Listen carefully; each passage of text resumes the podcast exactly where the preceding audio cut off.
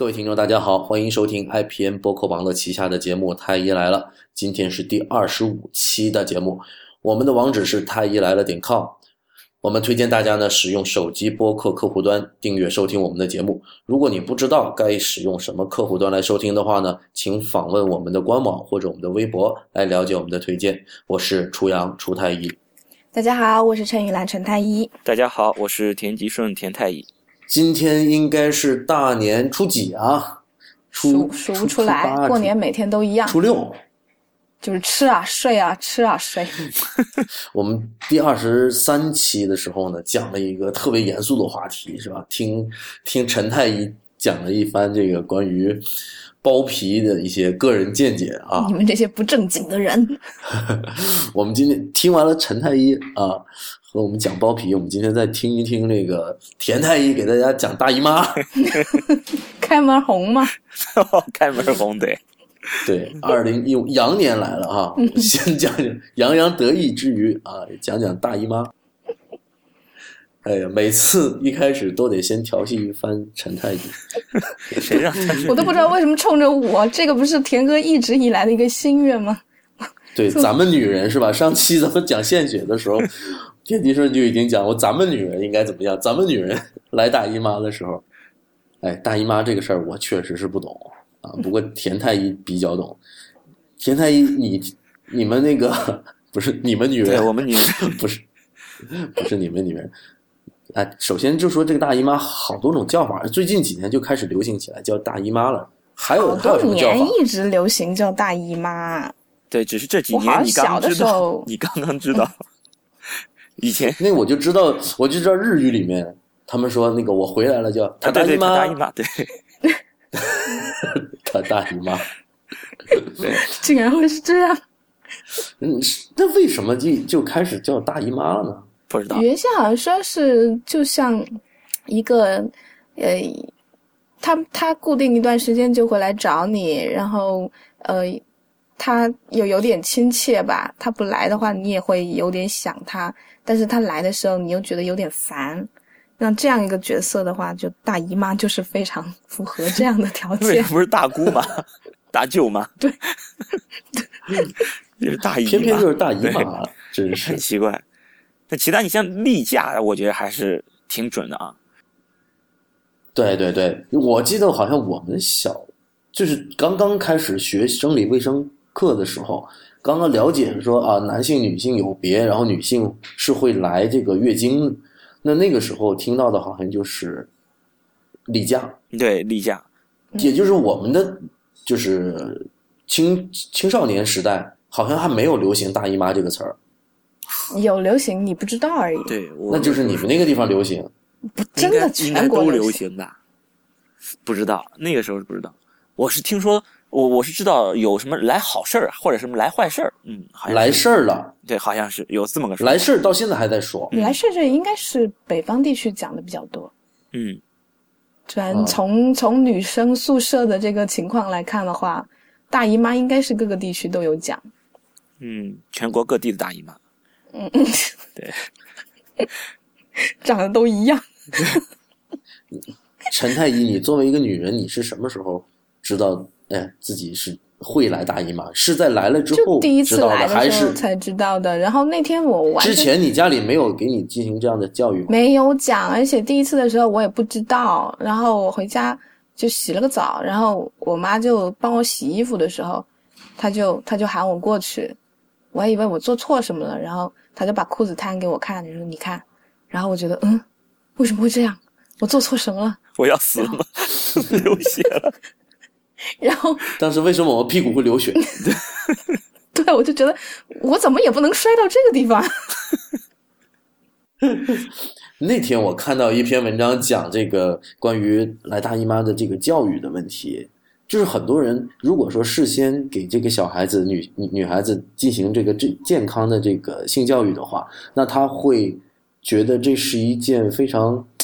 呃，非常正常的一件事儿，嗯，但是有一些女孩子会觉得这是一件非常肮脏的事儿，对，会一直羞于启齿的那么一件事。很多人说大姨妈，感觉大姨妈很脏，很多人有这种想法。要要看他家里面是怎么教的。如果说他觉得就是身为女性是有一点自卑的之类的话，那么这个代表着你成为了一个有第二性征的女性的东西，就会让他觉得不舒服呀。是啊，那田田太医，你作为一个女孩子的爸爸，嗯，你以后想想过，到时候会提前跟她进行这个教育。哎，我我觉得很有必要，要提前告诉他，就是告要让他知道，就是你你每个月要要出一次血，这件事情是非常非常正常的一个生理生理性的过程，就好像你嗯每天你都要睡一觉一样的，只不过这个周期是一个月，你睡觉是一天，这都是有周期性的一个一个活动。非常非常正常的一件事情，我觉得是很有必要让女孩子在来月经之前就知道这件事情，这样她不至于很恐慌，嗯，就她真正真正来月经的时候不至于很害怕。再一个就是说，要让她知道这个事情是正常的，而不是说什么什么很脏的一件事情，很见不得人的一件事情。所以说，如果她有这种想法的话，这个东西既然是不好的，那么她要来，她会很紧张，这个会给她带来心理压力，心理的恐惧，对，会给她带来心理压力。对啊，我们班就是来的比较晚的那几个的话，就是因为已经目睹了自己的其他女同学已经来了这个，然后就觉得好像蛮正常，别人也有来啊，然后他们就比较好接受。然后我恰好是比较早的那一波，所以连我妈也没有想到，就现在就要讲，所以所以是发现诶已经来了之后，然后因为我妈是护士嘛，所以她其实是可以讲的很好的。然后她跟我好好讲了一下，说。这样这样一个事情是很正常的事情了。之后我也觉得就没有什么了。嗯，这个就像那那个我们二十三期讲包皮的节目一样，我们这个听众里面既有男听众也有女听众哈。面对着我们必须要考虑一下我们男听众的这个，他们这个知识面不够宽啊。比如说，你看我都上次就说错了，我都不知道一次月经量来多少毫升，是吧？我所以我觉得田太医有必要给大家讲一讲这个月经。那就想象一下哈，你给一个小女孩，也就是未来你的女儿，你要怎么给她讲，月经到底是怎么一回事儿？怎么一回事儿？哦，哎，这个我还没想过，就怎么跟我们女儿讲，因为我想总得再过个七八年以后才会遇见这件事儿啊。这个事儿还得可以七八年应该还遇不到。那这么着吧，不说跟你女儿讲吧，给一个青少年的，呃，就是刚刚来月经的这么一个。女性，或者说你给所有的听众朋友讲一讲，就是说这是一个周期性的，就是你体内激素水平一个周期性的一个变化，这个变化是呃一个很正常的一个生理性的一个一个变化，就好像你每天晚上都要困，然后睡醒一觉到第二天就醒了就不困了一样，然后你的身体里面的这些激素呢，也是有这么一个周期性的一个波动。只不过这个周期会比较长，不是一天，而是一个月。然后随着这个周期性的这个激素的这个波动呢，你的身体里面这些呃脏器也会发生一系列的变化。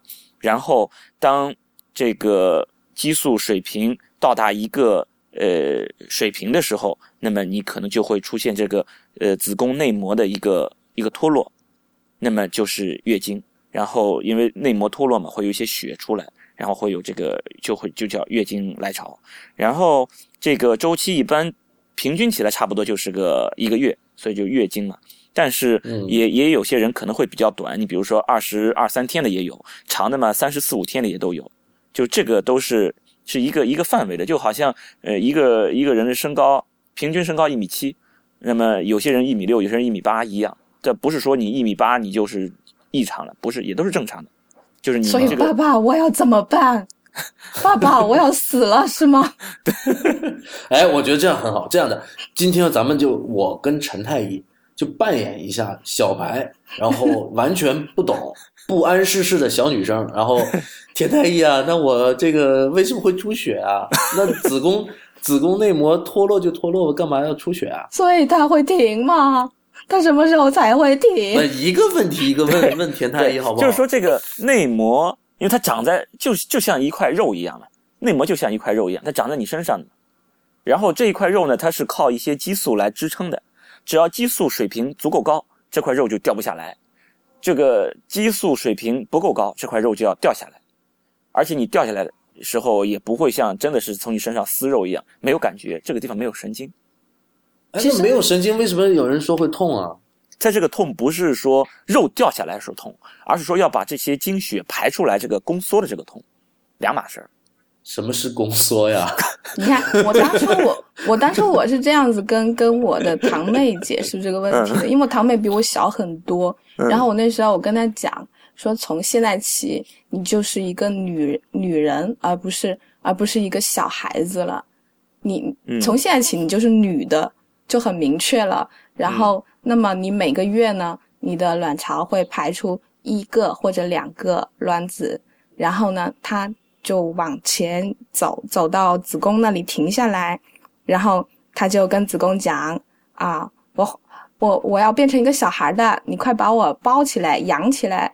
然后过了一段时间，呃，子宫就发现，诶，它不是受精卵，它根本就变不成个小孩啊。然后一怒之下就啊，激素也撤掉了，然后血供也撤掉了，然后这个这个没有受精的卵子就慢慢的得不到供养，然后死掉了，然后就跟着这些这一层皮就一起脱掉掉下来了，就是这样。好萌啊！但好像其实我也听不太懂，好复杂。我这总我是个白总之痴。，后来完了之后，然后我妹也是说：“那我要怎么办？我要死吗？” 然后，然后我就说：“不会啊，你看我来了这么多年，我也没有死啊。”然后他就觉得：“哦，那就没事。对，我觉得刚才陈太医说这个很对，就是为什么他出这么多血，他一直出血，他不会死，或者说他他这是不是一种病？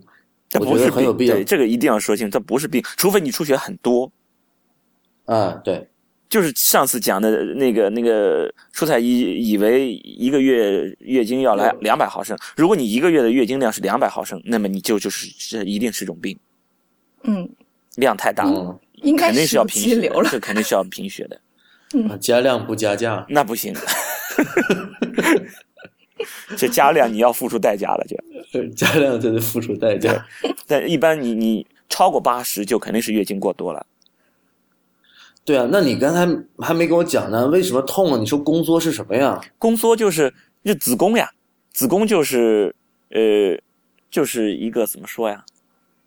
一个空腔。就是，这个说法子宫发现它根本就没有受精，它根本就不是受精卵，所以很生气，所以就用力把它挤出去了呀不。是我，你你怎么解释子宫是什么东西？我当时给他画了一张画来着。这子宫其实就相当于是你你把拳头攥起来，你这个拳头里边总是空心儿的，对不对？你这个、嗯这个拳头就是一个子宫，差不多就这么大小。然后你的这个拳头里边呢，就相当于是子宫内膜。然后每个月这个子宫内膜要剥脱一次，要剥脱一次就要从你的拳头里面要掉出来。然后它怎么掉出来呢？它自己掉不出来，需要你这个子宫的收缩，就是你这个拳头不停的收缩，把它挤出来。哎，这个这个明白了。那么你这个收，你这个使劲攥拳头挤，把它挤出来，这个这个这个动作就叫子宫收缩，就叫宫缩。那么子宫是这样，就是说，在这个你这个拳头里面，这个这个基层里面，子宫基层就是你这个拳头里面，它穿插的全都是子宫的一些血管。那么你这样使劲攥拳头，就相当于把这些血管里都挤挤住了，那么它就会缺血，是子宫缺血，子宫缺血你就会痛。我靠，你这个比喻听起来好痛啊！还好啊，有个拳头在抓着你的子宫的感觉，我就觉得好像你你把手伸到了体内的感觉。哎，对，这就是这就是宫缩痛，这就是你痛经的一个呃原发性痛经的一个一个很很常见的一个原因，就是这样，就是宫缩，子宫收缩，然后把这个血管给卡住了，血管卡住之后去缺血，这种疼痛，就是因为你这个排出去需要更多的这个收缩率嘛，这个这个经血往外排，这个内膜还有一点点血往外排，可能不是很容易排出去，这是一一部分原因。对我我我听着你这就很痛，然后经常有一种说法就是那个 说痛经这个是非常非常痛的。那我们男生我们觉得蛋蛋被踢到了那是最痛的，对，蛋疼是吧对，蛋疼是最痛的。然后女生觉得她说呃那个生孩子是最痛，但很多女生都没有生过孩子，也不知道。然后很多女生就说那你都没痛经过，那痛经才是最疼的。陈太医，你你痛经过没有？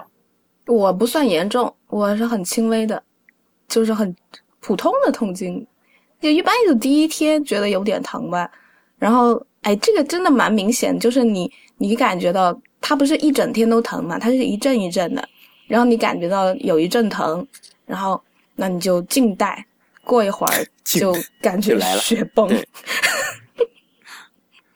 啊，必然的这两个是跟着来的就把它挤出来了吗？宫缩就把这里面的内膜啊、血不就把它挤出来了吗？就是疼这一下嘛。嗯，生孩子也一个概念呀，也就是疼，把孩子挤出来了，就这样。就有经验以后就会，你你感觉到痛，然后你就知道哦，你你先不要乱动，待会儿就有东西出来了。现在不要乱动。赶快拿一个橡皮堵住。哎，现在有有那种卫生棉条啊，就是就是塞进去的呀。啊，temple 嗯，那个就还还蛮好用的，那个你你有用过？嗯用过啊。啊，很就反正好像西方是蛮推荐用这种的，那国内好像一直都没有推行开。这个也也必须是你真正成为女人之后才能用啊，不，你你还只是月经来潮还没有那个什么之前，你也塞不进去啊。不是的，这这个我要纠正你一下，嗯其实月呃卫生棉条是在很细的呃也不是很细的，它还是比铅笔还要粗的，啊，对对比铅笔还要粗而且你要用手指把它推进去。但是处处女膜是有孔的，他们是有讲过，就是当然不推荐了哈，因为有可能有处女膜破裂的风险，但是说嗯是可以塞进去的。呃，也要看你这个呃处女膜型，就大部分人都是一个就是一圈嘛，但也有其他型的这种处女膜，可能就不一定塞得进。对啊，有一些它是那种像个猪猪鼻子一样的，中间还有一条的。哦，对对，那种是不行。嗯，嗯所以他们也也很多人不会知道自己是哪一个型的，嗯自己也看不到，所以就只能是那就不敢用喽。但其实这个东西非常好用，那那好，那你给大家评价一下，你就是横向测评一下，就是棉条和卫生巾这两个到底是哪一个更值得推荐？肯定是棉条。棉条的话，一个你没有你没有一，不管你是怎么样怎么样清爽的卫生巾也好，你有一包东西在那里捂着会阴，肯定都是觉得很潮热的，而且有些人又会过敏啊什么的，而且它总归还是有点风险，可能要漏。但是棉条的话，你就直接堵住那个管道了，就很很安全，它也不会漏出来，然后也会阴处也不会觉得很闷，那不是很爽吗？然后一直有个东西在里面。没有，你推到合适的位置的话是感觉不到它的。如果你感觉到它，一定是你没有推到位。哦，嗯，因为我你看我是作为一个大男人哈，完全是没有这种体验的，所以这个我对我真的是不知道。那我就想说，那放在一个东西在体内，然后就就塞在那里，而且它会吸血之后它会膨大嘛，对不对？嗯，那那那会我觉得应该会很不舒服吧？没有，你你想想那个地方那个神经不是分呃两条的，它到了里面那那一段了之后，就不归外面那个感觉神经管了，所以你塞到位了以后，它的确是没有什么感觉的。没有什么感觉。嗯啊，就是你拉出来的时候会有点痛苦，因为它崩了。对，就塞进胀大的，对，嗯，对啊，我就觉得这个东西是会会就像馒头一样。我讲的上上一期呃那个我们那个关于包皮的那一期，我有一些有一些听众说我们描述的太生动了，可能这一这一期我们描述的更为生动。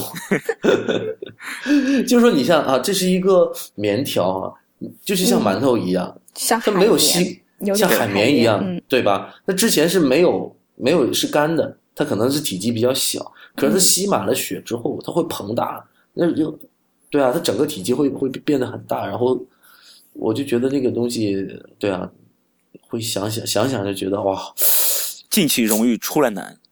不过也还是可以出来的。你想想，孩子都能出来，何况这么一点东西呢？疼啊，生孩子多疼啊！没没那么大，没有那么大，还是可以出来的。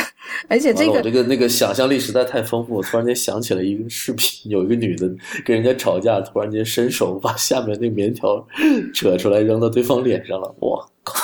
哎，那个 那个好像是我们广西的，我，我也看到了，那个好像是我们广西的。我靠！我想想，这实在是啊，这这这这这太太不过啊！你看啊我这一种时候点必须要检讨一下，连我都觉得就是这个东西很脏。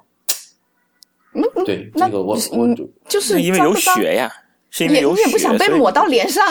对我我当然了，我不知道这个是不是和我们从医有关啊？我们做医生，我们觉得血是最脏的，对血肯定是脏的，对，对尿和便反而倒没那么脏。比如说啊，那尤尤其是泌尿科医生，那尿经常到身上，是吧？。对，那但是我们觉得，如果血到身上了，我们就觉得很难受，对吗？很很反感，非常反感。对，主要是因为如果是你开刀，然后病人的血沾到你身上的话，你可能会担心一些传染病的问题，所以嗯你下意识的就会觉得不要被别人的血碰到，这种想法也蛮正常啦。那是，哎，那说到不愿意被血碰到，说到这个经期，那能不能行房呢？是吧？那行房的时候，那必然是要被血碰到的呀。对，我是完全不能接受这种事情的。那我们这一方面是情感上，嗯，是吧？还有一方面是科学上。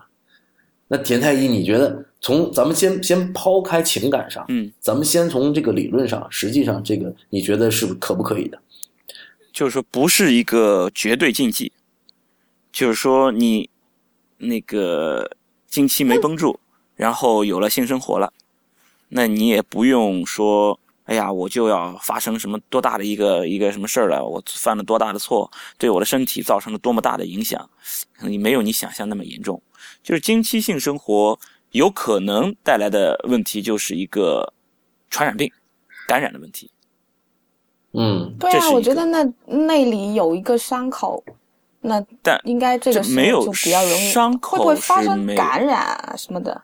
你这种感染其实就是说，因为有有人感有有人也认为，就是说这种其实这种感染更多的就是性传播的一些一些传染病嘛，就是就这些传染病可能是跟性生活本身相关的，就性生活本身带来的。哦，嗯，其实这里必须要谈一下，就之前我和田吉顺在这个知乎上，我们都回答过这个问题。，对，那么首先我非常尊重这个田吉顺的这个专业，人家是专业的妇产科医生哈。那我们虽然都学过医，但是呢，我们的医学教育呢，来自于可能大学时期学的这个妇产科学。那么我当时就听到这么一个理论，这是我们妇产科学老师给我们讲的。嗯，啊，那么可能现在的这个已经是有这个这个这个关于这个观点，可能是已经有有新的进展了哈。但那个时候就讲到说，呃，女性经期进行这个性生活的话，因为这个活塞运动，令到这个经血，刚才我们讲到了经血里面是有脱落的子宫内膜，嗯，是吧？然后呢，子宫内膜呢，它就在这个活塞运动过程中，可能被重新的打回到宫腔，或者说是到甚至到腹腔里面去了。嗯，这听起来好到不像了腹腔吧？你最多也就跟我说到基层。对，那个有可能到基层，可以到腹腔的，是可以进进腹腔，因为它另外一边是连着输卵管，输卵管直接就开口到腹腔里面来。对啊啊，而且是个非常剧烈的一个运动嘛，那就是有这种可能性的嘛。嗯所以当时我就是，那这个首先我并不是说呃想当然的，这是有老师教我的，嗯，我必须要跟那些看过对对看过我这个答案的人解释一下，我这个我之为什么是这么回答这个问题。那么所以呢，在那个答案里面呢，我是不推荐大家做这个这个做这个爱做这个爱的。做这个爱，因为有这种可能形成这种叫做巧克力囊肿。子宫内膜异位，子宫子宫内膜异位症，也就是说，原来这个子宫内膜它应该就是在宫腔里面的，可是因为你这个剧烈的运动，使这块子宫内膜跑到了其他的地方种植下来了，然后呢，它还随着你的月经周期，它还是出血脱落，然后在那个局部呢，就出现了一些血肿，血肿时间长了之后呢，就变成了巧克力颜色，就是那种棕褐色，嗯，然后我们就称之为巧克力囊肿。那么这是一种说说法，但是后来我跟田先生又讨论过，这个实际上并没有很多的这种研究认证。因为他这个其实呃，这这种假说后来也被也也非常的站不住脚，因为就是说你的确实是会跑反反向跑到腹腔里面，呃，那你后面还有一句就是要定植，为什么它就定植？定植跟你有性生活没有关系。其实后来很多人发现，就是说超过一半的人，你即使没有性生活，超过一半的人就是都会有这种经血的反流。嗯，超过一半的人都会有经血，就是说你的月经期的这些经血呀、会通过你的这个、呃，它理论上应该就是往外排嘛，对不对？你宫缩的时候会把这个经血排到外面来，但是还确实还是有相当一部分人，超过一半的人会排到那个盆腔里面，所以有些人做 B 超时会发现有个盆腔积液，哦，对，盆腔积液嗯嗯没没什么问题，大部分盆腔积液，除非有合并有其他的异常啊，如果要只是只是单单纯有个盆腔积液，其实是完全没必要什么特别处理。就是有些人月经前或者是月经期是有可能会有这种盆腔积液，就是说因经血反向的倒流到了这个盆腔里面，就有这种情况，发生率是很高的。但是这个子宫内膜异位症的发生率远没有那么高。就是前提是你你到了肚子里面还要再定植下去，但是相当一部分人它并并不定植，因此说就是说子宫内膜异位症的这个发病机制到现在也没有搞清楚，它到底为什么会这样？它其实这个跟肿瘤都有点相似了，就它的很多行为，只不过它不是一个恶性的，嗯，那些跑到盆腔里面的那些经血会被吸收掉吗？哎对，慢慢就被吸收掉了，啊，对，但是子宫内膜它可能会定植，可能不会。哎可能会定植，可能不会，但具具体它为什么会定植，另外的人没有定植，你想想超过一半的人都会有嗯逆流呀，反向嗯跑到盆腔里面。那你嗯为什么这些人没有没有说超过一半人都有子宫内膜异位症呀？对，这里面的问题主要是集中在要不要把这个经期性行为和他和某人最后得到了子宫内膜异位症这联系起来两者建联系起来。对所以这个其实是现在还没有办法来确认这种因果关系。对对对，这个可能关系不清楚，应该说是不清楚。就是说，你经期性生活这东西推荐没意思，你为什么要推荐人家在经期过性生活？对呀、就是就是说，经期有没有性生活这事儿吧，反正也也得看人，对吧？你这干柴烈火没没绷着，没没绷住，或者是这个这个情实在是环境太浪漫，实在是没有扛住，你就有了性生活了。这又怎么样呢？你你也不至于说焦虑、紧张、焦虑的不行。哎，我我是不是要得了什么病、啊？天也不会塌下来。对，也不至于这样。你你说我就是心理上过不去，我就觉得我近期我不想有性生活，我担心，可以啊。那你等月经干净以后再有性生活，谁也不拦着你啊。对也不一定是担心啊。这个你知道，王小波有过写过一句话，就是说，男人的话呢是只要办事就会开心，女人的话呢是只有开心才会想要办事。所以来月经因为就不开心啊，所以 那所以就不那也要想看，办事那那那那也要看那个对方这个男性能不能营造出一个更好的一个环境，这要看对，有的时候对对他就有这个本事，让你在经期也开心，对啊让你在经期。有些女性还会说呢，她在经期就觉得特别的 horny，特别的性欲勃发，也有也有呀，对呀。而且你想想，月经期有吧有些人大部分人可能有个五六天、四五天这样，其实到最后最后一两天的时候，已经基本干净了。但是你说完全干净还没有，就这个时候他已经没有不舒服的感觉了。对这个地方必须要为很多男士就是呃辩护一下，经期性行为不一定都是男性主导的，嗯，听到了吗，陈太医？没有，我还在。以前我朋友有，因为我也有个，哎，现在也不能讲蓝颜了哈，好像这个词也被用烂了。就有有一个有一个男性朋友呃，男性朋友，我们聊男性朋友蛮蛮 他一定要把那个性中毒是吧？男性朋友，总总之就是我们俩聊的挺没节操的，然后因为也认识好多年了，然后他本来号称是呃，据说他花样很多，然后后来他准备了一个非常浪漫的夜晚，然后第二天面如死灰来来朋友聚会，然后我就问他为什么？难道昨天晚上不顺利吗？然后他说那他他他来大姨妈了，我说就是他再有本事行啊，再有花招，也搞不定他大姨姨妈对不对？不是，然后他就说，那我说你不是好多花样吗？然后他说，那还能怎么花样？舔自己一一嘴的血。然后我觉得画面感太强，从此以后排斥心理很深。哦，Oh my god！哦这倒这太生动了，今天未免太生动了一点。哎，这倒我还真没想到这一出啊。我们我们都想的太传统的一些性生活是吧？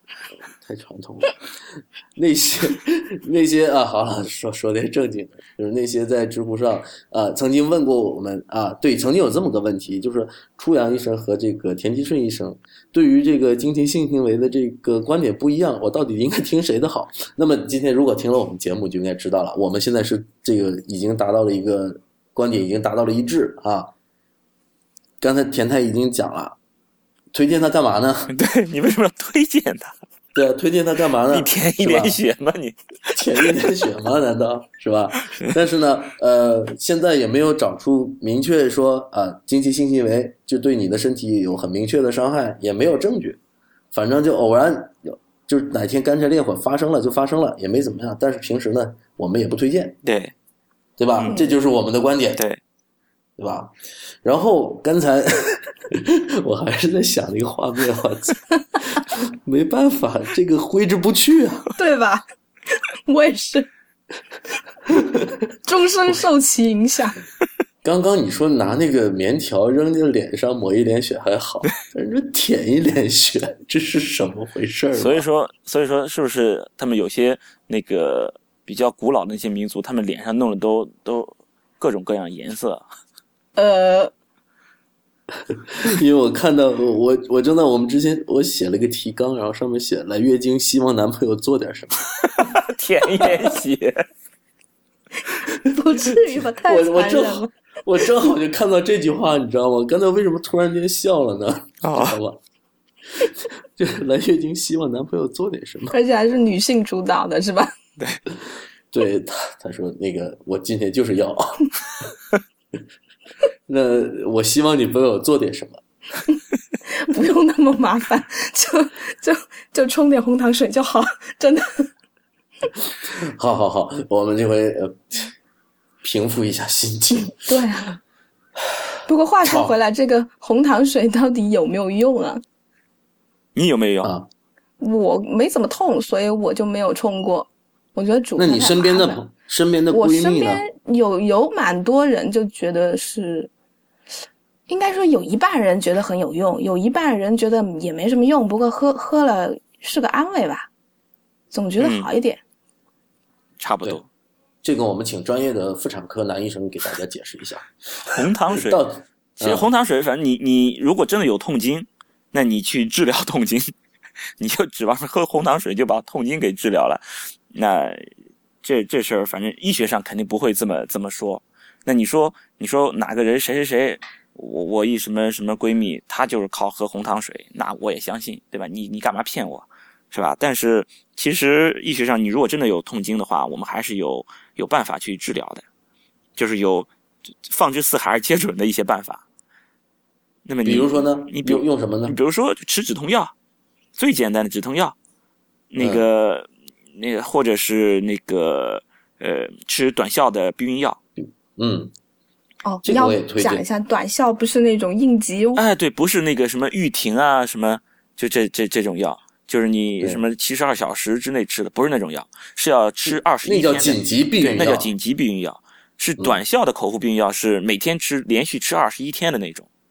对对对，嗯这个大家不要买错了，不要把那个这个，我确实听说过这样的案例，就是有些女性她以为像毓婷那种紧急避孕药，她拿来当短效避孕药吃，哦，那那了不得，嗯那真是了不得了。对那千万不要这样，连着那每天吃吃二十一片毓婷，这受不了。对那个叫妈富隆，对除了妈富隆还有什么？很多叫什么？哎，达英三十五、敏定偶，或者是那个优思敏，反正不少，这种药其实不少。以上提到这些商品名的这些厂家都给我们支付宝打钱哈。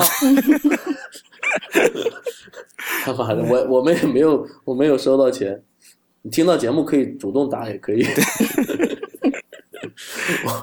对，好像好像我听说的话是，呃，如果是有那个子宫腺肌瘤的话，其实很多都可以吃这种短效避孕药的，都可以缓解那个痛经的，对吧？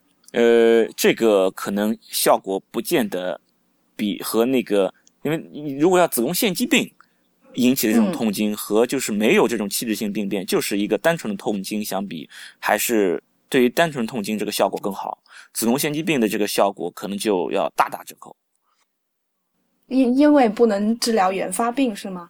对，我这里面有一个非常大的一个一个误区，就是很多女孩子会觉得，哎呀，我是没没没有结婚呢，然后甚至说我还没有男朋友呢，嗯那你现在就让我吃避孕药，然后那我这是见不得人呢。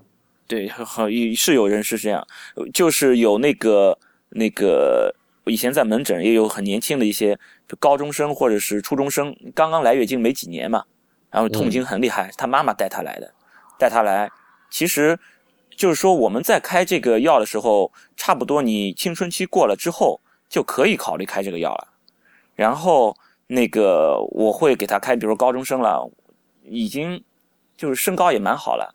就是因为这个药，如果你太早的用，有可能会抑制这个升高，因为这个激素会有波动了嘛。其实身高也也也可以了，就是说你用短期内用一用一次，就是用个一个周期，应该是问题不大的这种情况，我会考虑给他开。然后他的家长会很很抵触，就是说你怎么能给我孩子开这种药？那你你把我孩子当什么人啊？对，就我其实没把他当什么人，他就是一个好孩子，只不过呢就是自己不舒服，有点痛经。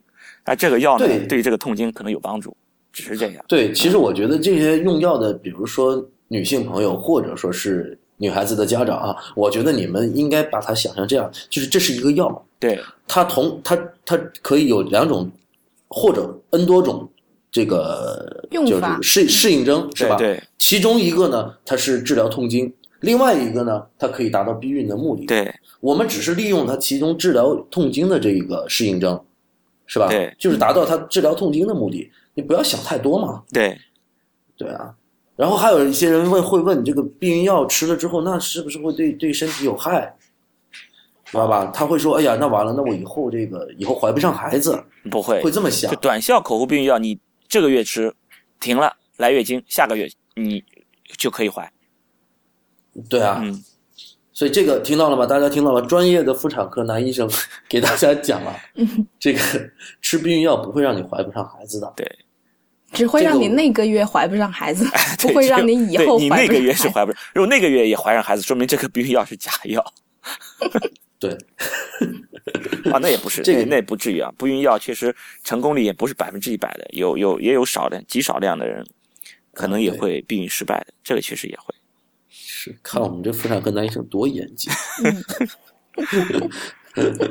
真的，反正就是说，其实我们是可以除了刚才讲到的一个是抗炎镇痛的这种止痛药啊，然后另外一种我们的推荐呢，就是说一个短效的避孕药。那些饱受痛经困扰的女孩子们，你们真的是可以尝试一下。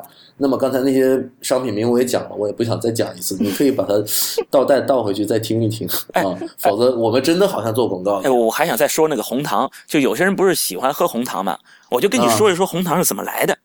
就红糖就是以前中国人不会做精糖，他就是做这是比较粗的糖，就我们现在吃的这种精糖，这种提炼得很好的这种精糖，以前我们国内中国人不会做，后来我们是好像是从印度那边就学来他们这种精糖的这种加工工艺，我们才做出来精糖。那我们在出来这种精糖之前，我们吃的都是什么糖？就是粗糖。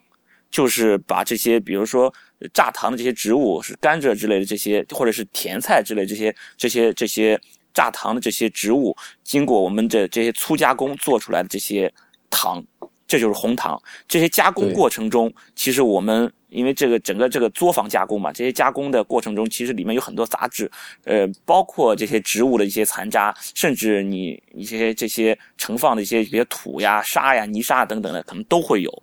都会掺杂在里面，因为它没法提精，全都是很粗的一些东西。这就是红糖，它不是白颜色的，红色的，就是红糖，这就是红糖的来历。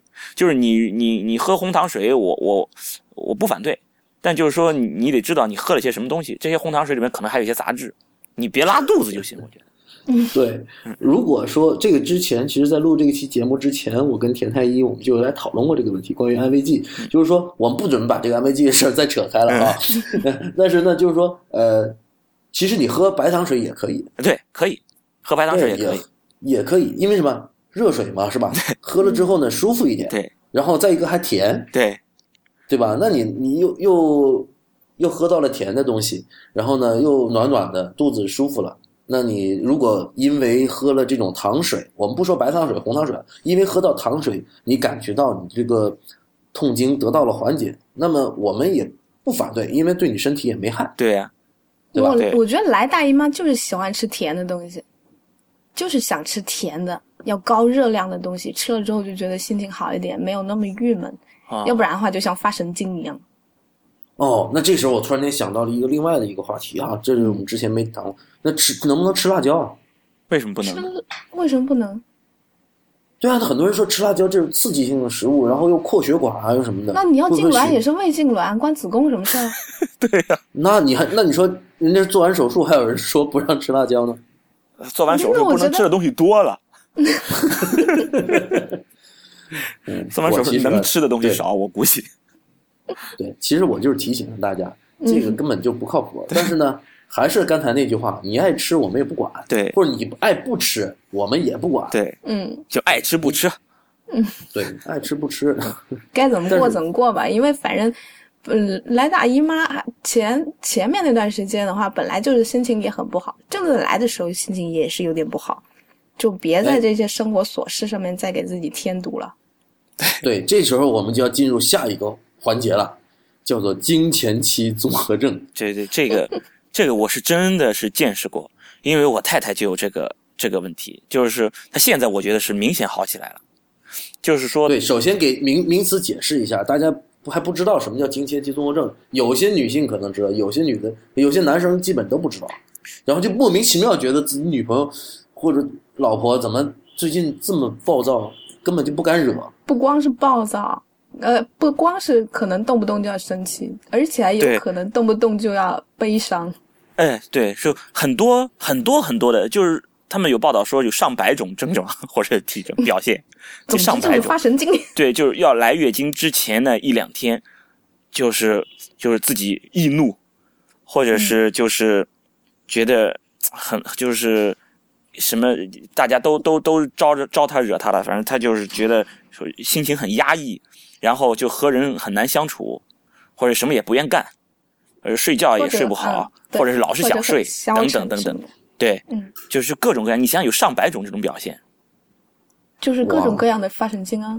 对，有人说也也把这个叫什么金钱期抑郁或者金钱期焦虑，反正各种各样，但但它只只是其中的一方面，它其实是一个很多很多方面，整个情绪上呀，也包括躯体上。有些人比如说这种乳房胀痛，有的，嗯，嗯，有人乳房胀痛，或者有人觉得、这个时候我有朋友有，但是我从来没有过。我一直觉得是不是真的呀？哎真的会有乳房胀痛，就是来月经呃临来月经那几天，觉得哎我乳房开始痛了，我可能要来月经了，会有。有这时候我开始角色扮演一下，那田太医，嗯我我我是不是有病啊？我这个是是不是得了抑郁症啊？每次到月经期，我就我就开始这个啊，就是特别容易发怒，然后谁也不能碰我，谁也不能惹我，就是说怎么说呢？就是特别像个 bitch，我跟你说一个很确月切经期的讲法，就是 bitch，看走在走在路上看见狗拉屎都想上去踩一脚，那真的是 bitch 啊！对，哎就让他坐到自己的屎上面。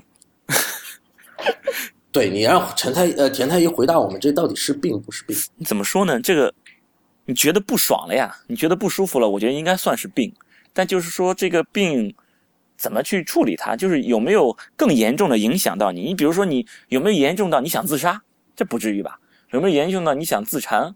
或者是你的身体有非常非常的严重这种身体上的这种不舒服，还是就只是情绪上的？就这个有有一个度的一个一个一个限制。就如果真的是严重的影响你的生活，严重的影响你的工作，或者你在这种身体上有很明显的这种不舒服了，那可能你需要用些干预。那比如嗯甚至用药物干预都有可能。那怎么怎么干预呢？你比如说，你真的有有人真的能够就很明显到了抑郁症的这种表现，因为这是是这种精神上的，就就像精神病一样的嘛。就精神上的疾病，有一些就是一些表现，一些精神上，你很多人其实可能会有这种抑郁的状态。哎呀，这几天老是被被领导说我怎么这么笨啊？其实这种一种就是一种抑郁状态，但你不需要吃药嘛，对不对？对，但、嗯但是有些人他就可以很严重的这种抑郁症，就觉得自己很不好，全世界呃就他最不好，自己活着没用，就非常想要自杀，这是很严重的一种抑郁症嘛。所以说，其实全世界与他为敌的感觉。对对，其实这这就是一个疾病的一个不同的一个程度，就是说你有没有达到这个需要你去这些呃医学的一些药物的干预，或者其他的一些一些方式的干预有没有达到这个程度？就是说，大部分的人，绝大部分人其实是没有必要，比如说是药物干预，你比如说只是一种呃生活上的一种调节，或者这种心理上调节，可能就够了。嗯，也就是说，这种基本上是一个功能性的一个改变，对，而不是一个身体上的。那如果说它到了一个非常严重的程度的时候，那就推荐大家呢进行一些，比如说心理治疗干预啊，嗯对是吧？对，那个陈太医，你你应该干预一下。对啊，所以我就去骂主编，骂完之后神清气爽。我太太那她也是有，她以前真的有这个。她我我那时候我们以前是租房子嘛，租房子找一个房东去租房子，结果去看房的时候，那个房东说有事儿，说今天就就不行了，我们已经到他们那儿了。他说今天有事儿没空看房子了，可能要改时间，就等于放我们鸽子了嘛。放我们鸽子，那你就回去就是了吧？人家有人家有事儿嘛，临时决定的这种事儿你也保不齐嘛，对不对？嗯，那我们就回去呗。结果我老婆当时就给哭了。哎呦他，边哭他就边说：“他怎么能放我鸽子呢？他怎么能对我这样呢？”哎，当时我就很奇怪，你不是这种人呀、平时我好大大咧，咧、乐乐我呵呵的，真的好理解。真的，他就觉得他怎么能这样对我？我就觉得他这怎么对你了？这不是很正常的一件事吗？人家，有事儿，临时这种有事儿呀。时期，你就是会就是陈太医，你为什么老是这样对我？反复无常。对，结果结果他第二天来月经了，第二天就来我。没有。确实，这个这个情绪的波动确实很明显，很明显。嗯，你你会感觉到那个情绪好像要把你淹没了一样对，你是被情绪左右了。啊，解解释不清楚，然后然后过去了之后就觉得，哎，我怎么会做出这样的哎事情？对对对，他也说，哎，我那天竟然给哭了。他告诉我，我那天都给哭了。是陈陈太医经常也是这样的。平时你看大家录节目的时候好好的，然后突然间翻脸不认人，给我臭骂一通，然后我云里雾里的，没有然后就他这就 感觉我就是个禽兽一样。我觉得我至于吗？那陈太医在后来第二天？然后第二天他来大姨妈了，去你的！呃，开玩笑，开玩笑。哎，这其实也要提示提醒各位男朋友或者老公要要要体谅一下，就是说，那个女性可能会有这么一段时间，这这几天她的情绪上确实是有波动，人可能就像变了一样，就你得你得理解这个事儿，你得体谅，他也不是故意的。他可能就那时候，他就是就像陈才说的，他被被情绪所所所淹没，淹没没了。对，他自己控制不了，然后过去这一两天马上就好起来了。每个月总有那么几天。对，真的就是每个月总有那么几天。哎，对，这里有个问题，就是说他到底是不是每个月都有？那差不多。大陈太医，你是不是每个月都有？我没有每个月都有，我其其实本来很少有的，应该骂你那次不是，是因为你真的是禽兽。我靠，大家误解了，我跟哎好陈太医之间真没什么。没有，我就是有很多没节操的男性朋友啊，比如说初阳哥。然后我自己感觉的话，好像我身边的这些这些呃闺蜜啊什么的交流的话，也不会不一定是每个月都这样的，但是还蛮经常的，也偶尔有那么一个月，虽然来了大姨妈，甚至量还蛮多的，但是就是没觉得情绪上有什么，也有可能。不一般这个因为刚发年终奖吧，对，呃，对，是这样，就是说他们有这种说法，就是你生活上其实有一些这些注意一下，改变一下生活方式可能会有帮助。你比如说，你平时可以适当的这种体育锻炼，可能有帮助。再一个就是你饮食结构上更合理一点儿，然后你工就是生活作息更规律一点儿，比如说你的睡眠每天按时这个作息足够的这种睡眠，可能会有会有帮助。再一个不要不要太紧张，就你自己差不多该来月经那几天，那你要注意不要不要让自己太紧张，不要让自己太有碰上什么什么事情太过焦虑，可能会真的会对你有帮助。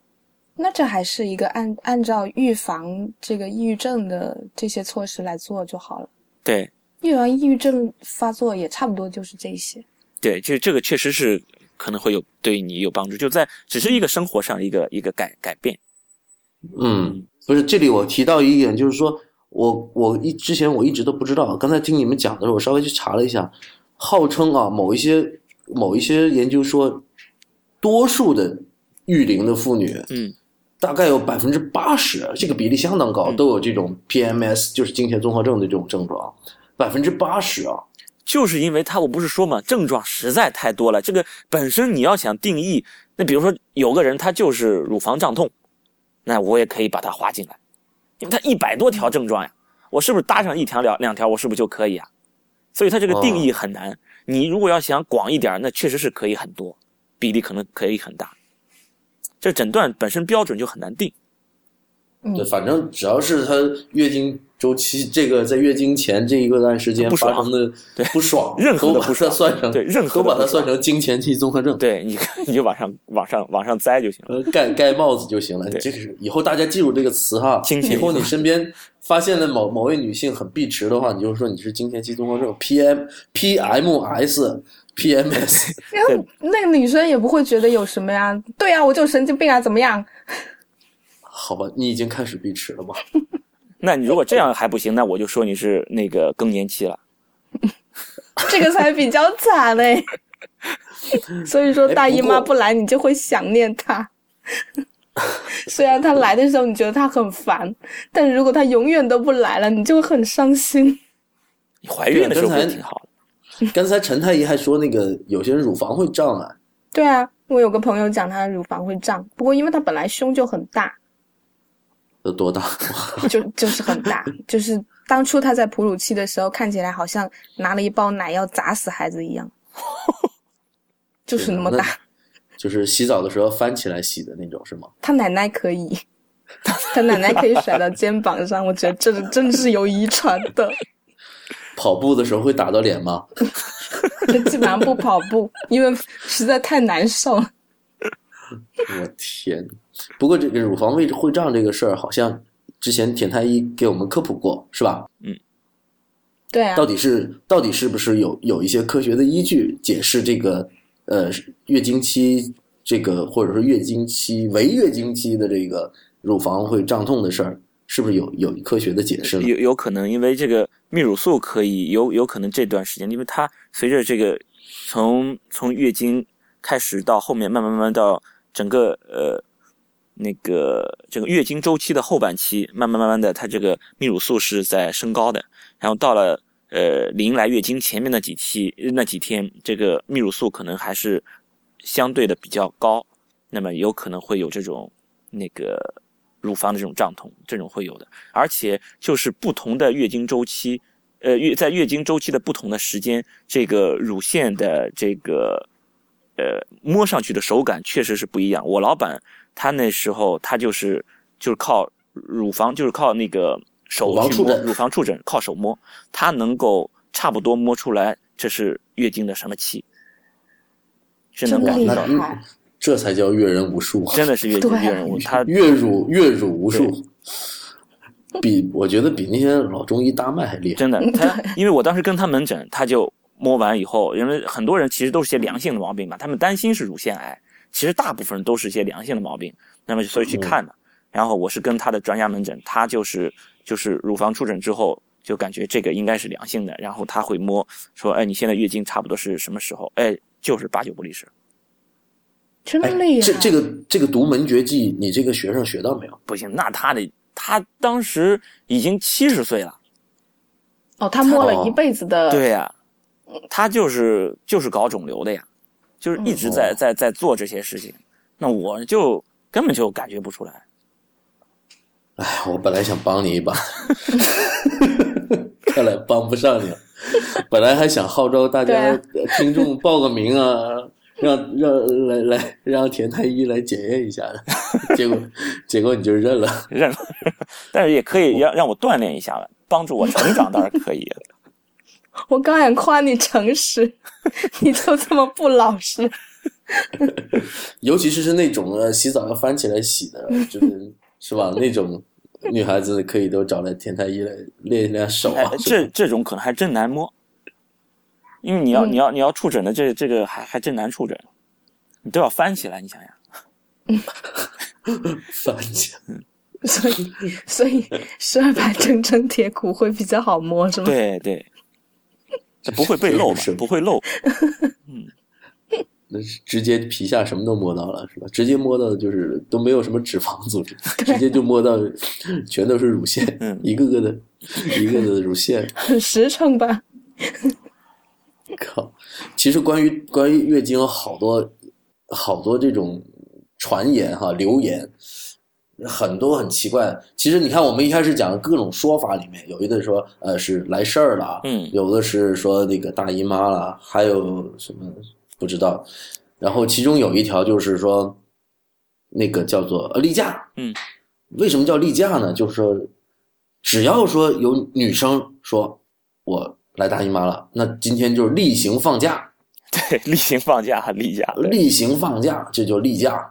那我们就是很好奇，其实我们当时作为一个懵懂的青少年的时候，我就觉得这些女生怎么就可以不上体育课，兴高采烈？真的，他妈的，她怎么没有经前期综合症呢？有啊，她也很容易兴奋啊，不是吗？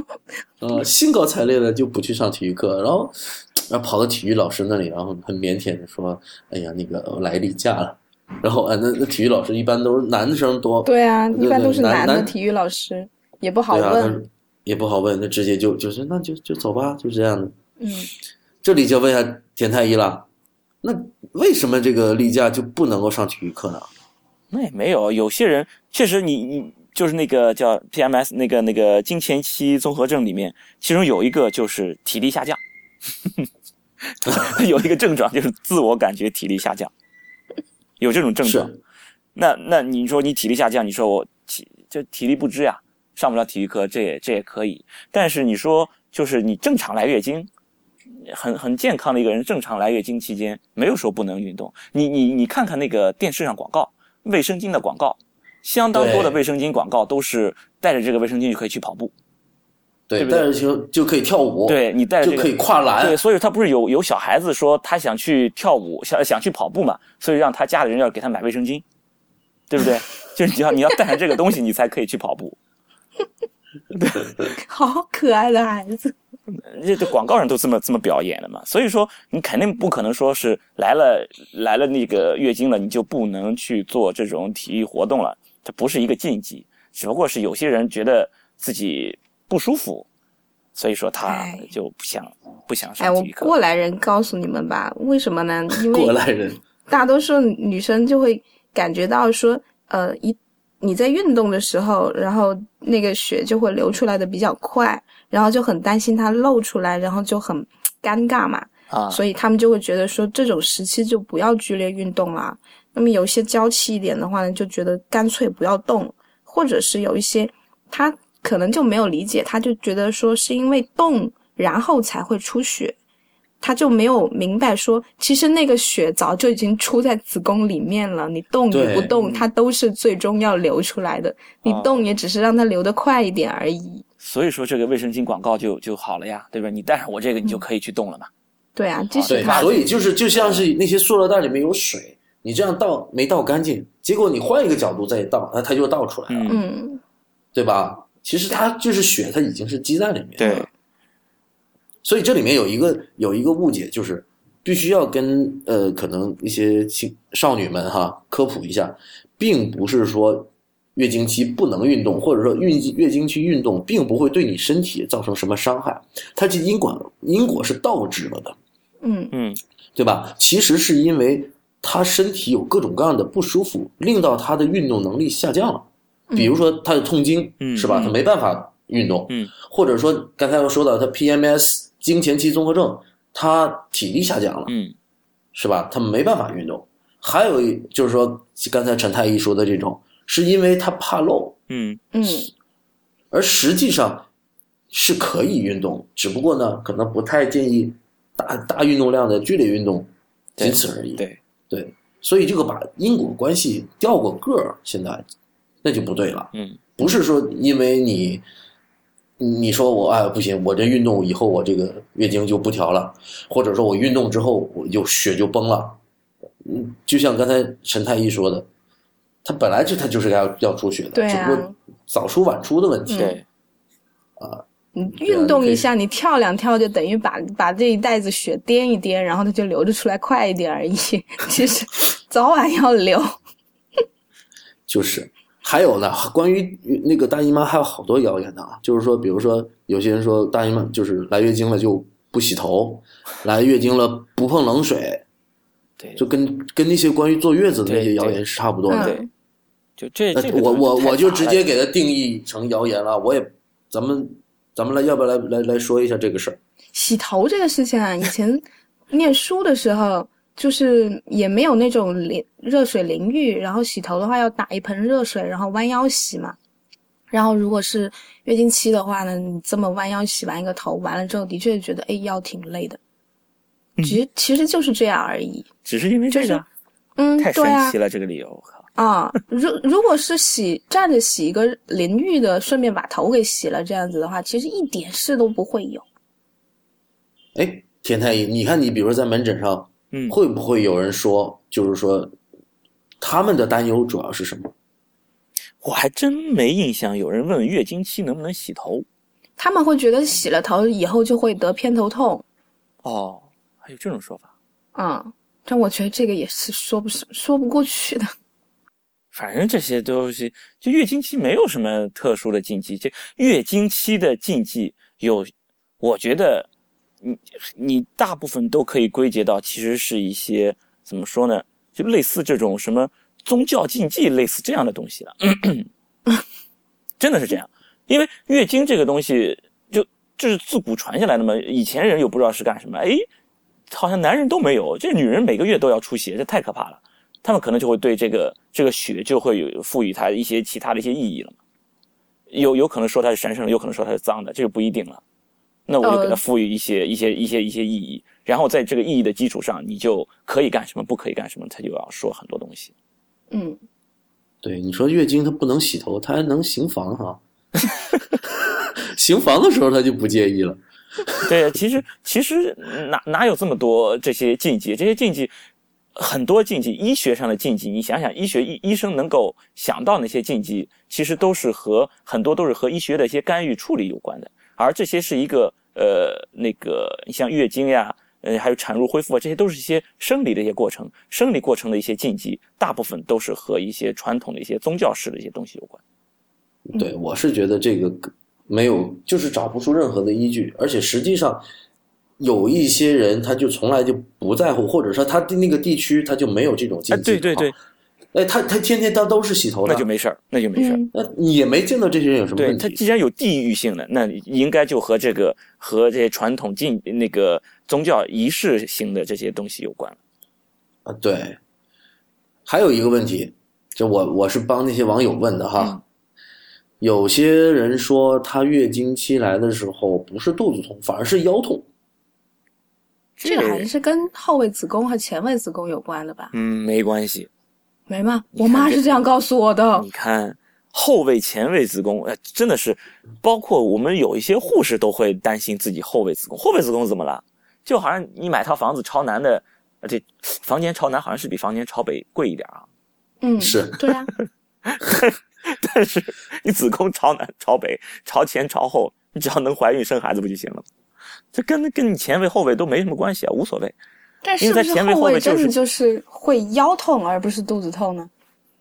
没没有这种说法，没有这种说法，也没有必然联系是吗？有有种有种只不过有有些它疼痛像，比如说更向前方，比如向腹部放射。对有一些疼痛它更多的向后后方，就是向腰部放射。对，就有就像有些人腹痛有有反射痛，有些人没有反射痛一样。对这这这不一定，这个是跟就是内脏神经的分布有关。至于你这个前位还是后位，无所谓，后位又怎么样，前位又怎么样，嗯，是，无所谓。也也就是说，他经期疼痛，无论是肚子痛还是腰痛，其实就是痛经。对啊，而不是说你有一种特殊的病。对，对，所以说这个我也是趁这个机会给这些朋友们科普一下，并不是说对你你得了什么特殊的病，就是个痛经而已嘛，对吧？我想起这些传言，就觉得真是很好笑。那你你想想，我们刚才我们讲到，就是说，呃，经期性行为的这个时候，我们就在说那个，一方面是我们讲了一大堆理论上的，我们还讲情感上的，对吧？嗯那你说你情感上不能接受经期洗头，不能接受呃，不能经期不能够洗手，呃，然后之类的这种传言以外，那经期还有很多人说经期不能性生活，那是因为呃会犯忌，嗯，是吧？啊有对吧有迷信的讲法也会这样讲。反正广东就是会说这种是闯红灯，嗯，我不知道你们那边有什么？有呃我们也讲闯闯红灯。就是啊，要扣分儿我嘛就是。就是不行。对啊，不能那个地方，对那个，我觉得好形象，是吧？哎呀，那好，那么我们这一期节目就先讲到这儿。嗯，经过今天这一个小时的节目，我觉得我从未如此了解大姨妈。这个这个问题我们算是讲的比较透了啊。对但是说句实话，这个里面的问题多了去了。对，对，这这个可能讲完是肯定是讲不完。那么我们先先讲到这儿，如果有必要呢，大家可以给我们留言，是吧？那到时候我们可以关注于大姨妈的下半期也可以再讲，考虑再做哈。嗯，呃，那么好，我们在这一期节目呢，就给大家谈了一谈关于这个大姨妈的问题，嗯比如说啊，什么是月经，然后为什么会痛经，那么经期是不是能够行房，然后还有痛经到底有多痛，啊，以及还有关于月经的一些传言。那么本期节目呢就先到这里，谢谢大家的收听。太医来了的网址呢是太医来了点 com，也欢迎大家在社交网络呢关注太医来了。我们在新浪微博呢叫太医来了，在 Twitter 和微信呢都是太医来了的全拼。啊，同时也欢迎大家收听 IPN 播客网络旗下的其他五档节目，包括 IT 公论、未知道、内核恐慌、流行通信以及无次元。谢谢大家的收听，我是初阳初太医，再见。拜拜。拜拜。